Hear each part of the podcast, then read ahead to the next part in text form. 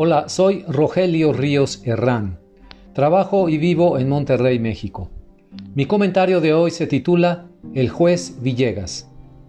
Lo primero que recordé al escuchar la noticia del asesinato del juez de distrito Uriel Villegas Ortiz en Colima fue la similitud de su trágico caso con el de otro acontecido en Monterrey hace años, en el 2008, en la persona del juez Ernesto Palacios López. Los dos juzgadores cayeron abatidos por las balas de sicarios del crimen organizado, después de llevar en sus manos procesos judiciales de altos narcotraficantes. Ni Villegas ni Palacios tuvieron la protección necesaria a su integridad física para cumplir con su labor pero eso no los detuvo en el cumplimiento de su deber.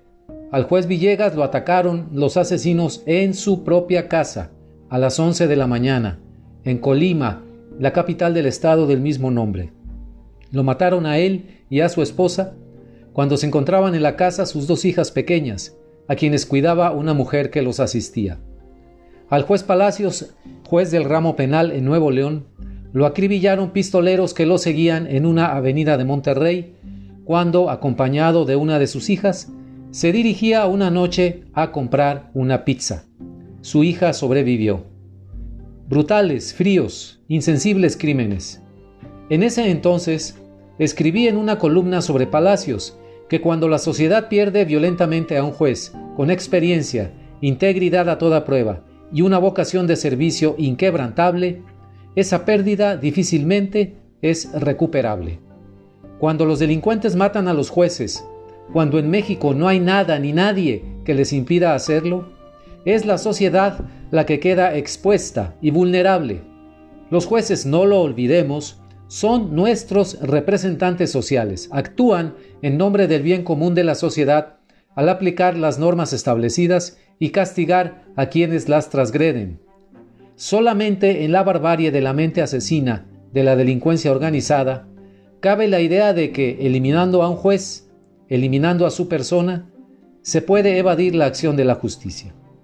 Ello será posible si el resto de los jueces, y me refiero a todos los jueces federales que en México se encargan de los asuntos penales, le siguen trabajando en el estado de indefensión en que lo hacen hoy, carentes de garantías mínimas para su seguridad y la de sus familias. ¿En dónde estaban las autoridades federales y estatales encargadas de proteger al juez Villegas? ¿Por qué en la capital de Colima se mueven con tal facilidad los sicarios para que a plena luz del día y en su propio domicilio agredan y maten a un juez y su esposa? ¿De qué sirve el despliegue de fuerzas federales, de la Guardia Nacional, el Ejército y la Marina, si no protegen a un juez federal cuyo trabajo es procesar judicialmente a narcotraficantes de alto perfil?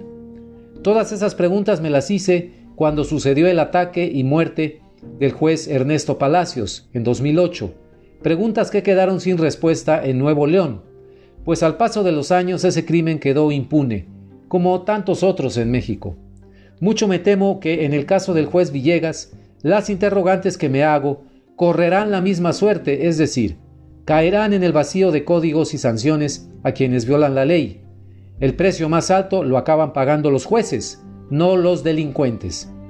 El columnista Francisco Garfias de Excelsior recogió unas frases del ministro Alberto Pérez Dayán de la Suprema, Corte de, de la Nación sobre el crimen que hablan estas frases por sí mismas. Siento angustia por la familia. Uno como quiera. Saber que en esto arrebatan la vida de tu esposa y marcan de manera permanente a tus hijos es de una consternación extrema es un hecho profundamente doloroso. Te ves en la impotencia natural de exigir que esto no siga sucediendo. Hasta aquí las palabras del ministro Alberto Pérez Dayán.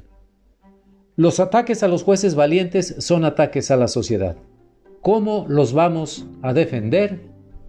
Muchas gracias. Puede escribirme al correo electrónico rogelio.rios60 gmail.com.